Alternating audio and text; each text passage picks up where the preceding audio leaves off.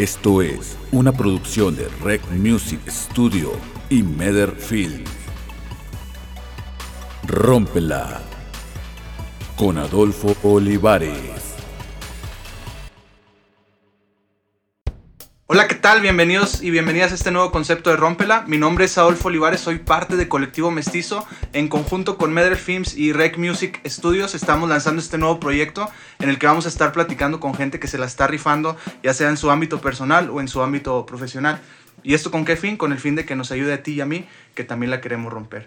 El día de hoy tenemos como invitado a un artista, ¿no? A un artista que es compositor, músico, es integrante de, del grupo Cofradú es tanto voz líder como el representante del grupo. También es compositor, como ya lo mencioné, y escritor.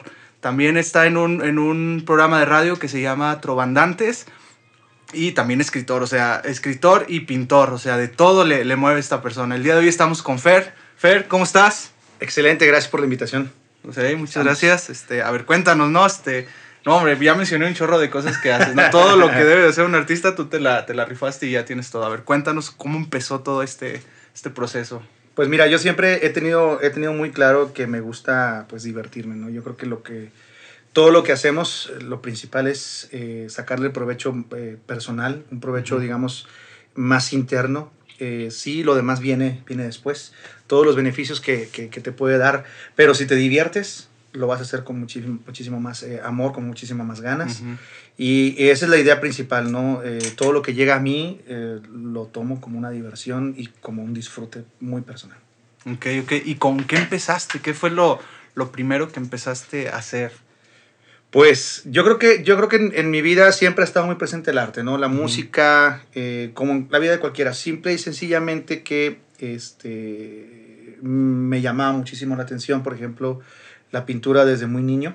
Uh -huh. eh, yo inicié, inicié mis primeros trazos de pintura viendo a Bob Ross, no sé si te acuerdas de este personaje de el la cabeza de micrófono, sí, así el, el afro tremendo que se manejaba. Uh -huh. Y este cuate hacía algo fantástico, caray, que que era hacer cuadros en media hora. ¿no? Tú lo veías en el canal, en el canal 11 los sábados y yo no me lo perdía, cara, y a veces lo grababa y te hacía un cuadro en media hora y era algo sorprendente para un niño porque decías, es que uh -huh. hay manera de hacer las cosas, ¿no? Y empezando a experimentar yo con unos tubos ahí de óleos todos secos y, y, y, viejos que tenía mi papá en una caja, tomé un pedazo de madera y empecé a, a hacer mis trazos eh, si mal no recuerdo, por ahí de los ocho años. Los ocho me gustaba mucho dibujar, como, como cualquier niño, ¿no? Pero ya meterme de lleno a la pintura, yo creo que ese fue mi primer contacto orgánico con la pintura. Eh, esto vino después con clases, con clases de, de, dibujo, con clases de pintura, y siempre me, considero, me he considerado una persona muy curiosa. Okay. Eh, me gusta aprender muchas cosas, me gusta aprender a hacer cosas nuevas. Y en la pintura siempre fui tratando de alimentarme rápido de las cosas, de practicarlas y de seguir avanzando, ¿no? Entonces, eh, la pintura fue lo primero que yo, con el que yo tuve contacto. Mi primera exposición la tuve a mis 15 años. Mis 15 años. Eh, de hecho, fue una, una, buena temporada porque mi papá tenía contactos ahí eh, en el municipio y me consiguió al mismo tiempo, bueno, la primera exposición fue a los 15 años y luego una temporada después me consiguió una, tres exposiciones eh, simultáneas uh -huh. durante el Festival Saltillo, en el Archivo Municipal, en el Teatro de la Ciudad. Entonces, ya yo estaba yo con ese, ese hambre, ¿no? De, de esa hambre de, de, de, estar haciendo cosas, este, de estar aprendiendo. Y te digo, la pintura fue la primera que me pegó. Luego también por ahí de los 15 años descubro la, la, la, la poesía, ¿no? En esta escuelita que se llama Santanita, okay. eh, aquí por el fraccionamiento Santanita en el centro. Este, me iba yo a la biblioteca y empezaba yo a coleccionar poemas que me gustaran. De, pues, de grandes autores, ¿no? Y eh, esto te lleva también a, a, a, la, a la, a la, inquietud, uh -huh.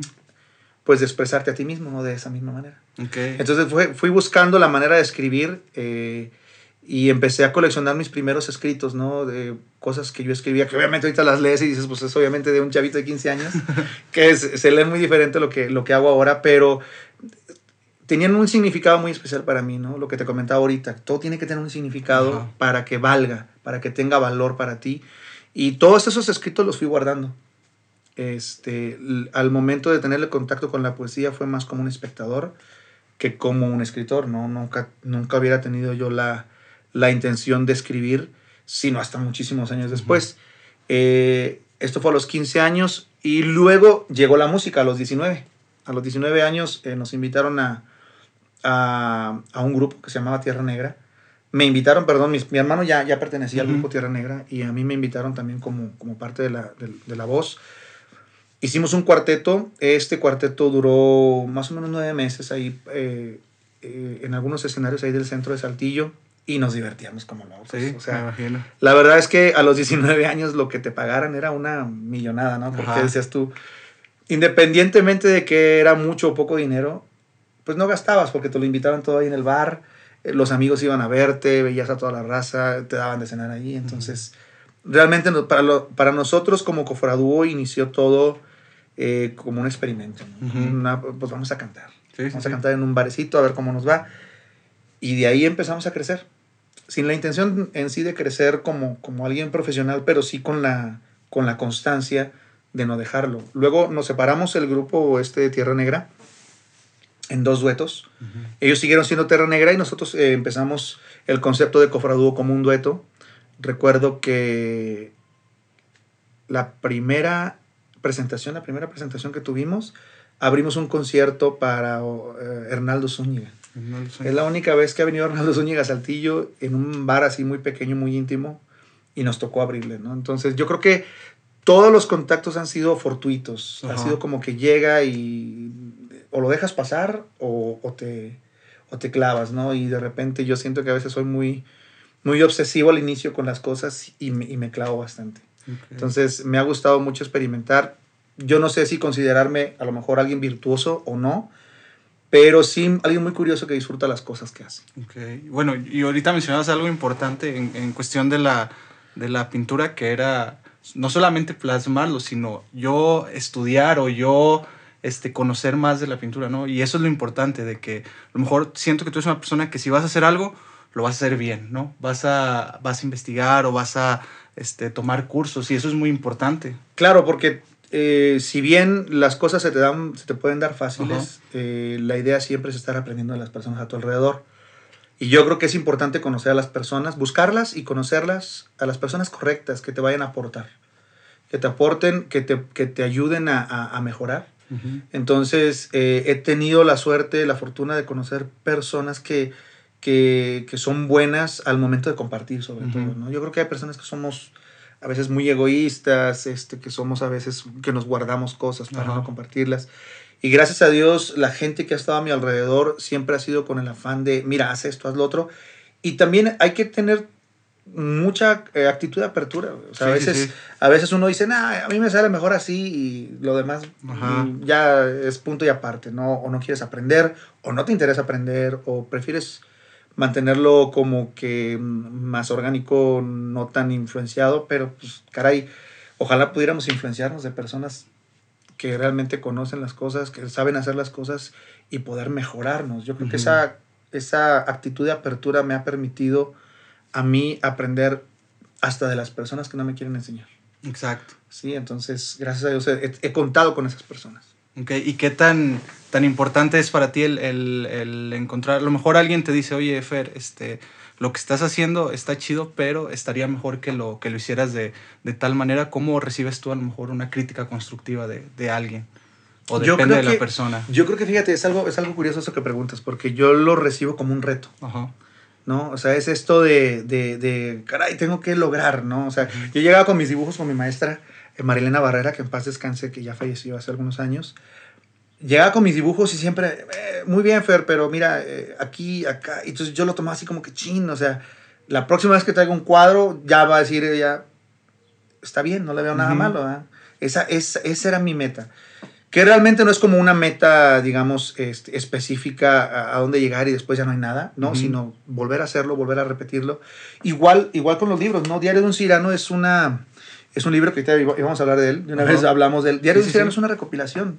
Es una recopilación de todos los poemas que yo eh, escribí a los 15, entre los 15 y los 25, 27 años.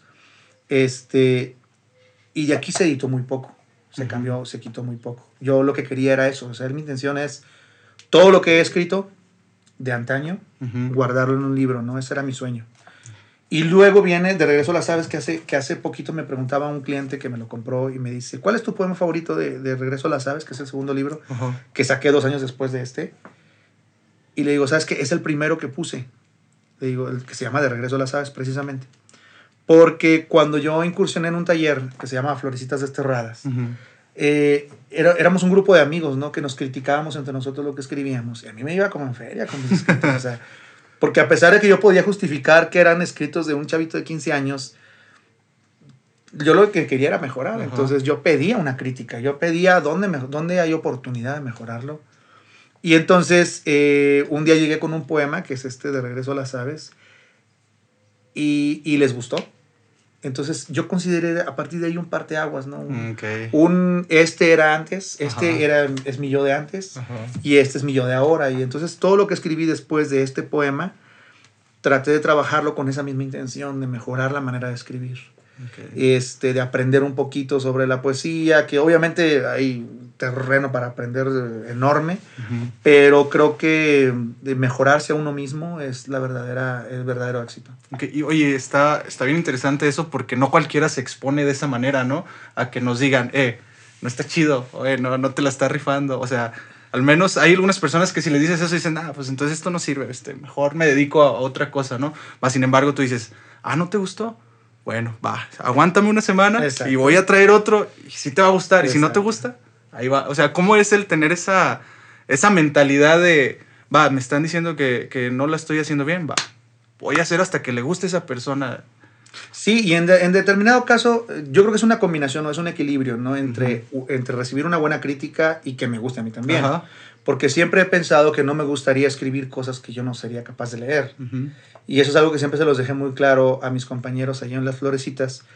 Porque les, digo, les decía, yo no quiero dejar de ser yo mismo, pero quiero escribir mejor. Entonces, yo creo que defender tu, tu, tu, tu esencia al mismo tiempo que estás tratando de expandir tu conocimiento, Exacto. te puede llevar a muy buenos lugares, te puede llevar a, a- a- a tener buena aceptación, por lo menos de las personas correctas, ¿no? Ajá. Sí habrá gente que te diga, oye, no, es que lo que escribes es redundante, es, es esto, es lo otro, una, una crítica a lo mejor negativa, pero bueno, cada quien, cada quien tiene sus, sus, como dicen, sus dioses. Ajá. Entonces, eh, mi intención, y siempre se los dejé claro también en las florecitas, era llegar a gente como yo, que le gusta escribir, le gusta leer este tipo de cosas. No me hubiera gustado ser un escritor demasiado elevado y que ni siquiera yo mismo no estuviera tu esencia ahí. Exactamente. Entonces, yo creo que el crecimiento y al mismo tiempo mantener tu esencia puede llegar a generar un equilibrio en ti en el que tú estés satisfecho con lo que haces sin eh, cambiar del todo, ¿no? Sí, y realmente, ¿cuáles son los, o sea, cuál era tu círculo social de, de influencia? Que dijeras, oye, el que me lo diga esta persona porque sé que lo está haciendo para, para mi crecimiento, al contrario de que te lo diga alguien con la intención de, de fregarte. Claro, a final de cuentas también tienes que saber de quién viene la Ajá. crítica. La crítica a veces está llena de envidia, llena de eh, eh, eh, la forma en que te ven a ti como persona, ¿no? Sin embargo, yo creo que toda crítica es útil. ¿no? Me acuerdo cuando, cuando iniciamos a componer, porque nosotros duramos como cofradúo años cantando covers. Y entonces nos decían mucho, oye, ¿por qué no componen? Cantan bien padre, interpretan bien chido canciones de otros, pero ¿por qué no componer?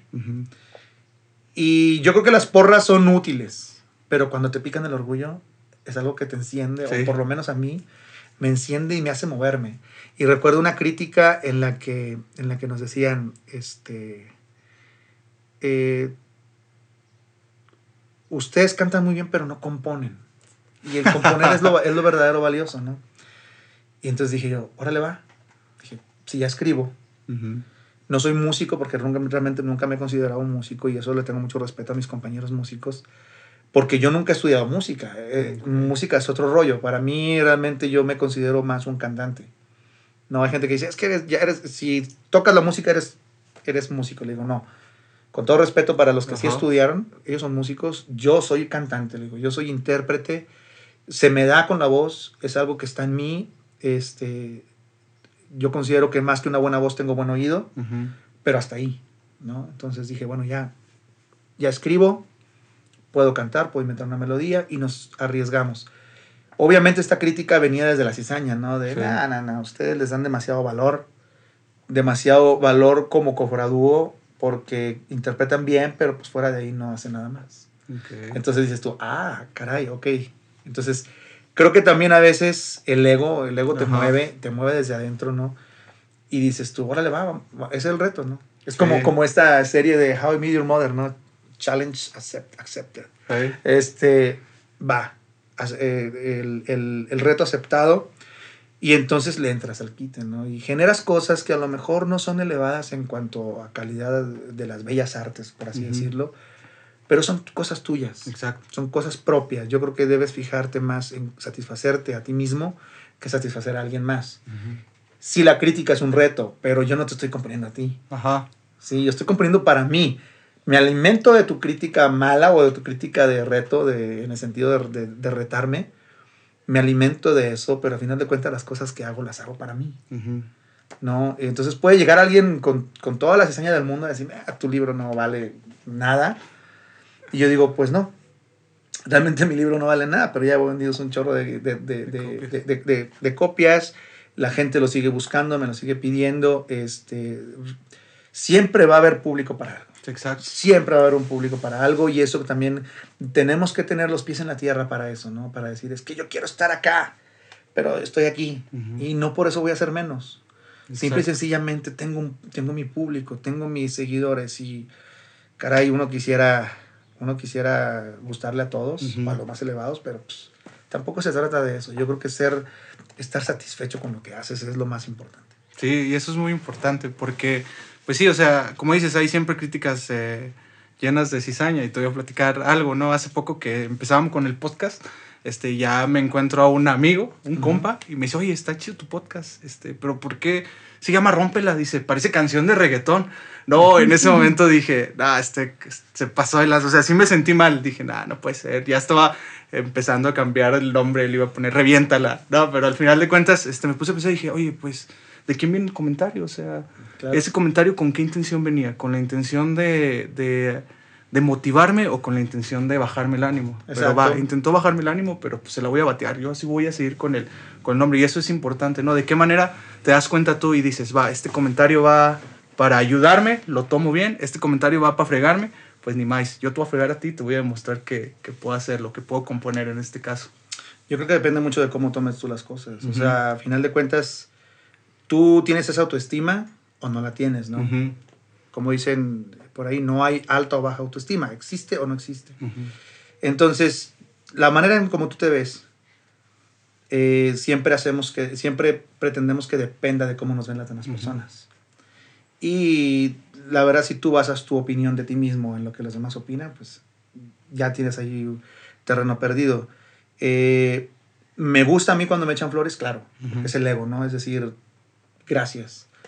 Eh, trato de también de, de, de, de no tomármelas muy a pecho porque luego pierdo piso o pierdo cualquier, cualquier perspectiva real de mi persona.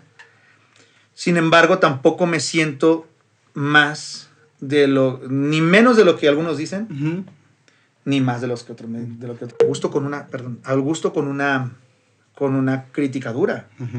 Porque al final de cuentas, aunque la crítica venga con cizaña, te hace pensar y dices tú, ok, ¿por qué lo percibo de esta manera? Porque a lo mejor también en mí hay, sub- hay subjetividad hacia esa persona. A lo mejor me cae mal. Exacto. Y él trata de ayudarme y en lugar de decir, ah, me quieres fregar, bueno, pues no. Ajá, exacto. Entonces también depende de ti mismo, o sea, cómo lo tomas, de quién lo tomas, analizar las cosas y sentarte a, a hablar contigo mismo, a decir, ¿cómo voy a tomar esta crítica? ¿Útil? ¿No útil? ¿Mala o no mala? Y también de quién viene, ¿no? ¿Tiene conocimiento o es una opinión? Porque muchas veces confundimos la opinión con crítica. Ok. Sí, yo puedo criticarte ahorita a lo mejor un poema, sí, un escrito, o puedo criticar lo que tú haces, pero con conocimiento de causa Sí. decirte, mira, esto está mal. Y tú simple y sencillamente dices, ¿por qué? si, la pregun- si la persona no es capaz de decirte por qué, entonces es una opinión. Ok, ya, Sí. ya, ya. Pero cuando te dicen, porque mira, la iluminación aquí te genera esto, te genera lo otro. Ujú. Si tú haces esto, si tú haces lo otro, entonces dices tú, ah, caray. Sí me quiere ayudar. Exactamente, o Ajá. sea, dices, es una crítica real. Oye, ¿sabes qué? El micrófono, oye, ¿sabes qué? El volumen, el tono del- de la salida del audio, la iluminación, la escenografía, eh, genera esto, genera lo otro, los colores. Y tú, ah, caray, esa ya no es una opinión. Exacto. Una opinión es simple, me gusta o no me gusta. Ujú. Una crítica es, ¿por qué? Ok. ¿Qué- ¿A qué te lleva esto? ¿No? Entonces, a veces una buena crítica ni siquiera es una buena crítica, es una buena opinión. Exacto. Entonces, tienes que distinguir cuando es una opinión y cuando es una crítica, cuando es útil o cuando no es útil. Y al final de cuentas, al mismo tiempo, tú tienes que defenderte a ti mismo y decir, aquí hay una oportunidad de mejorar o de dejar de ser yo mismo.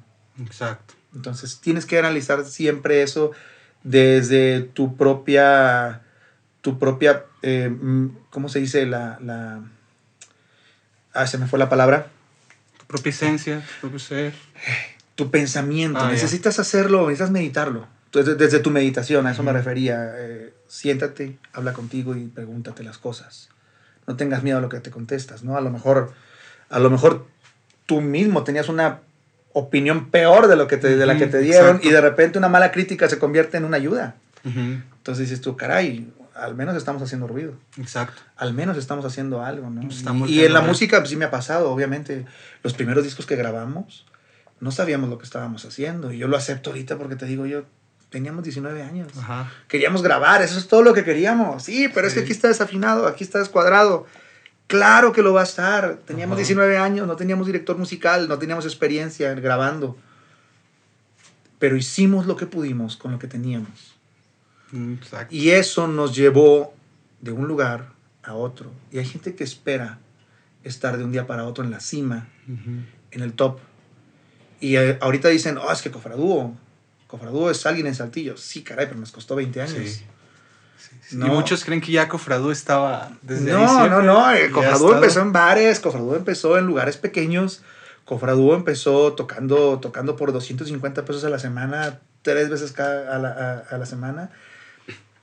Y dices tú, todo, todo es una construcción de algo. ¿no? Y yo creo que desanimarte en el camino es muy fácil.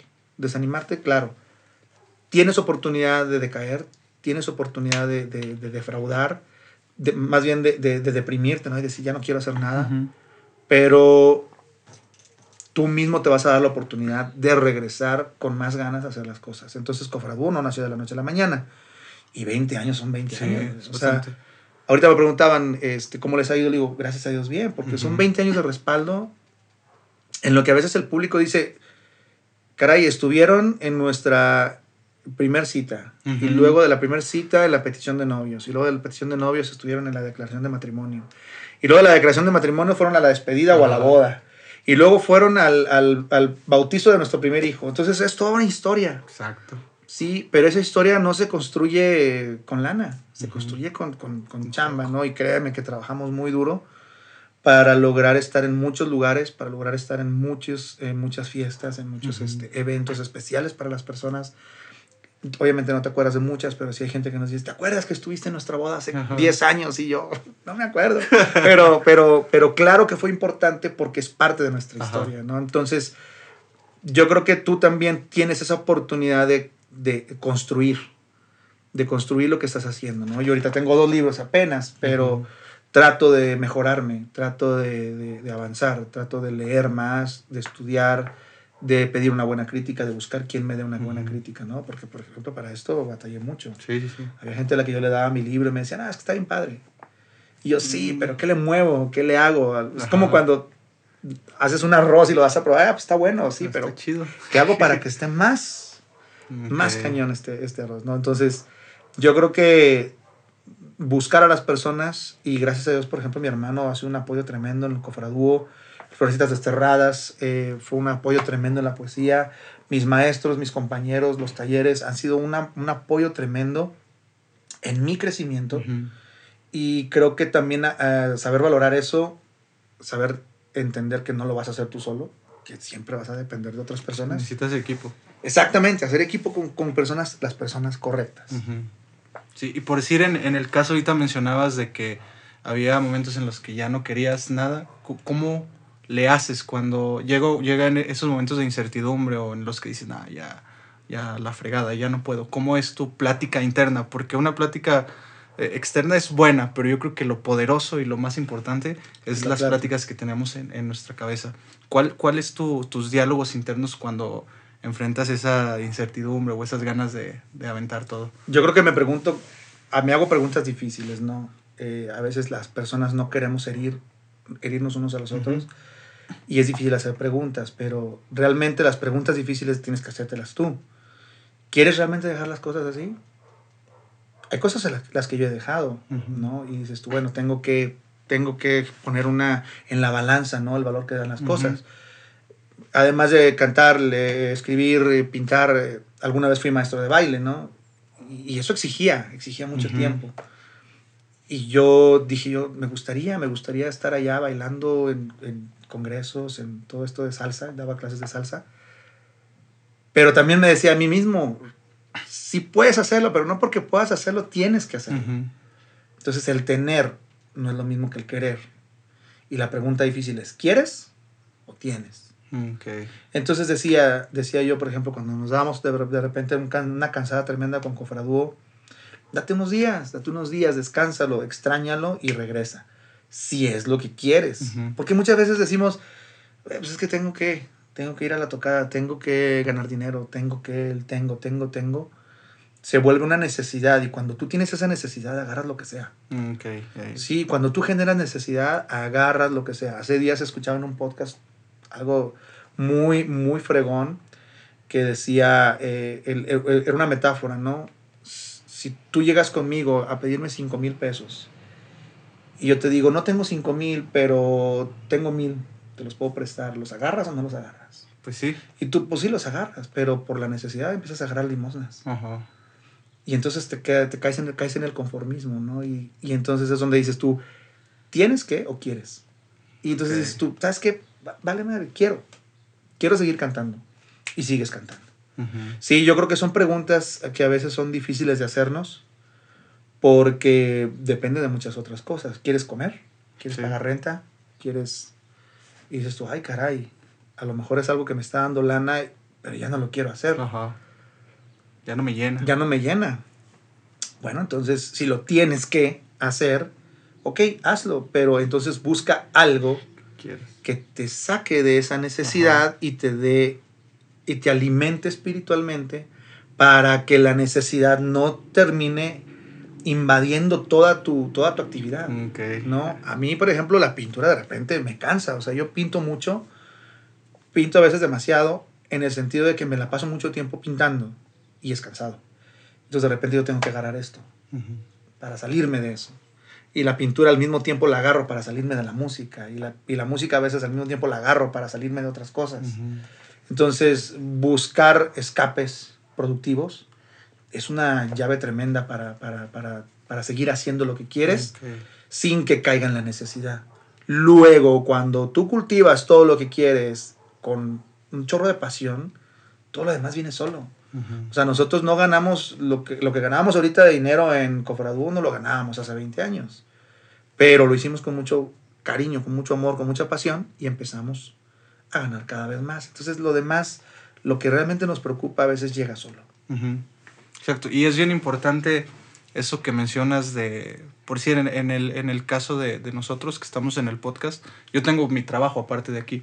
Entonces, el, el esperar el día de grabación para mí es hermoso, ¿no? El decir, va, ching, Claro. hoy tengo que ir a trabajar, pero bueno, el miércoles grabo o el lunes grabo. O sea, eso ya me, me mantiene en el tener que trabajar.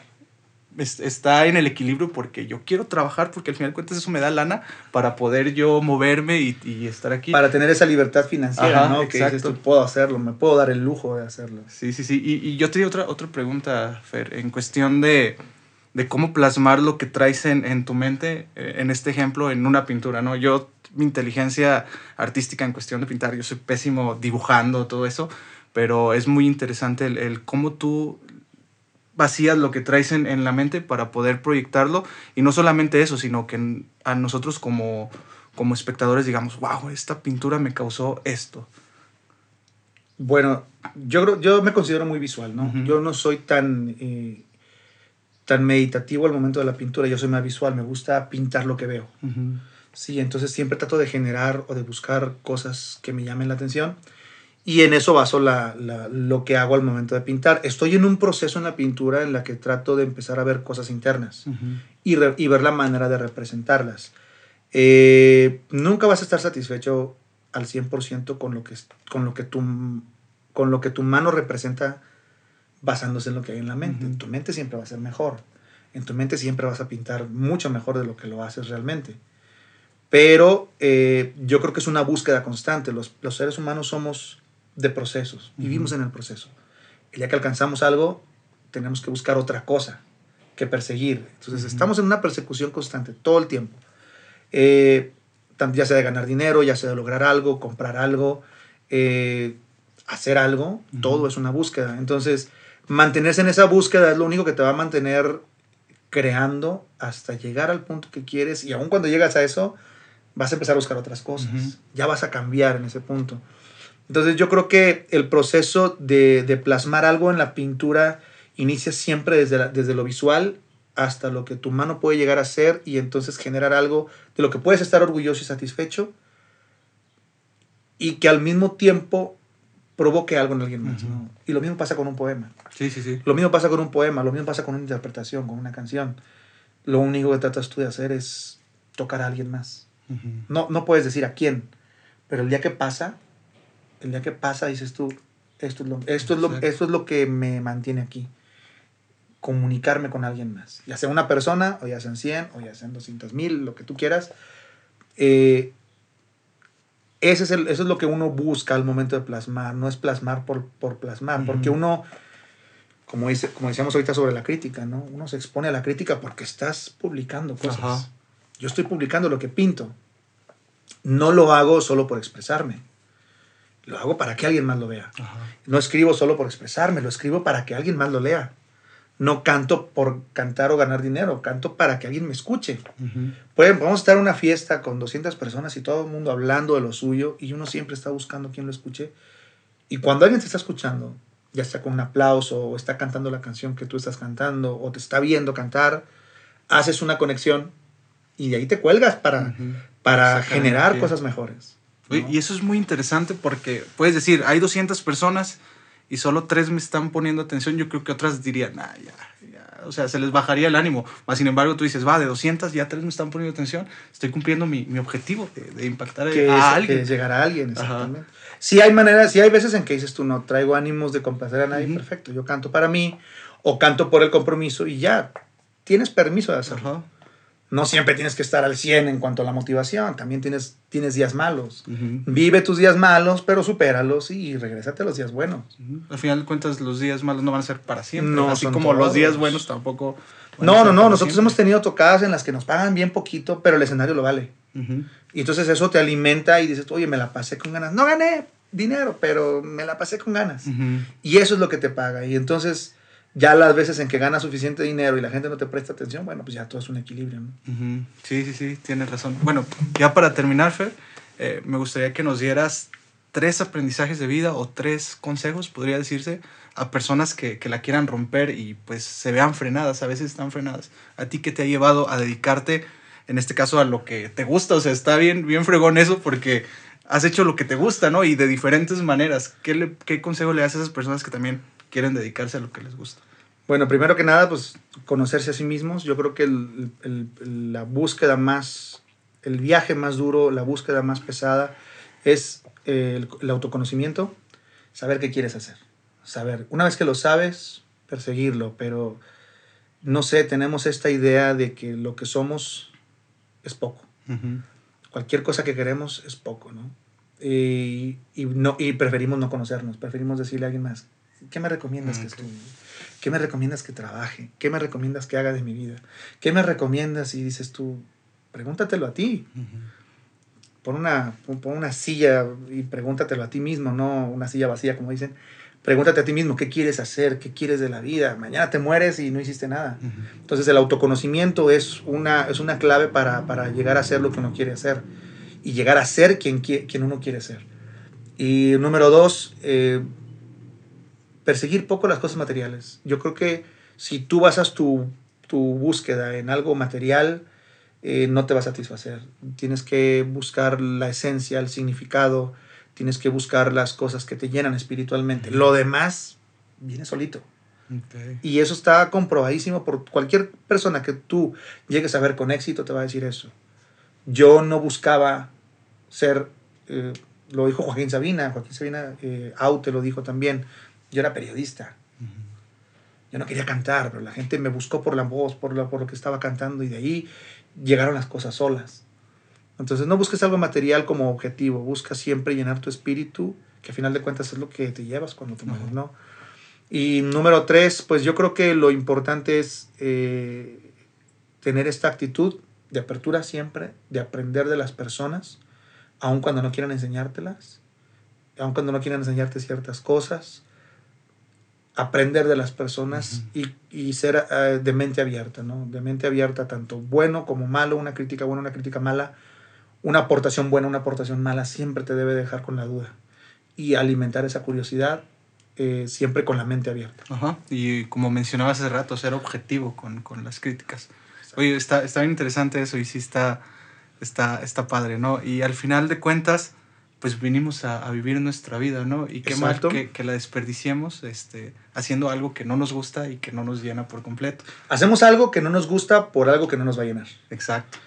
Entonces Sí, sí. está muy cañón eso. La verdad, vivir una vida así, tarde o temprano te vas a dar cuenta y tarde o temprano, aun cuando sean, tengas 50 años, en ese momento inicia tu búsqueda. Exacto. Porque el- el- en 10 años vas a tener 60 y si a los 60 lo haces, a los 60 inicia tu búsqueda. O sea, no es tarde para empezar. Sí, sí, sí, realmente pues podría ser que desde aquí ya empiezas a nacer y a ser tú, tú mismo al, al final de cuentas. Muy bien, Fer, ¿y qué es lo que viene para ti el- en este tiempo? Me habías contado ahorita que en mayo tenías ahí a- a un, un evento. Pues ahorita, por ejemplo, con Cofradúo, pues es regresar, retomar la, la, la, la actividad, eh, la normalidad. Acabamos de cumplir 21 años como Cofradúo. Queremos 21 hacer, aunque sea a destiempo, hacer un, un concierto de aniversario. Volver a grabar. Eh, no, no hemos grabado unos 3, 4 años. Este, en, el, en la literatura, bueno, trato de, de, de siempre estar escribiendo cosas nuevas. Pueden seguirme por ahí en, en mis redes. Estoy como, como eh, Fernando López Poesía, Fernando López Galería, que es la de pinturas, eh, Cofradúo, que es la de la música. Y en el, en el Instagram personal es Fernando López Artista. Entonces, este, te digo, en la, en la literatura trato de siempre estar publicando poemas y luego editarlos, recopilarlos y pues sacar otro, otro, otro poemario. Y en cuanto a la pintura, tengo ahorita un proyecto que me, me, me dieron ayer precisamente la noticia de que ya, ya estaba confirmada una exposición en el Vito Alessio. En el mes de mayo, mediados de mayo, vamos a estar inaugurando esta exposición. Quiero hacer una muestra muy general de lo que hago porque también soy muy, no quiero llamarme versátil, pero soy muy, muy curioso en cuanto a las eh, corrientes que, que, que manejo, ¿no? Manejo abstracto, figurativo, realismo espontáneo.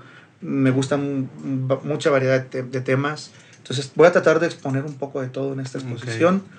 Eh, va a ser en el Vito Alessio. Eh, por ahí van a estar eh, las convocatorias en mis, en mis redes para que vayan el día de la inauguración o si no a visitar la, la, exposición. Ok, no, cuenta con, ahí con nuestro, con nuestro apoyo.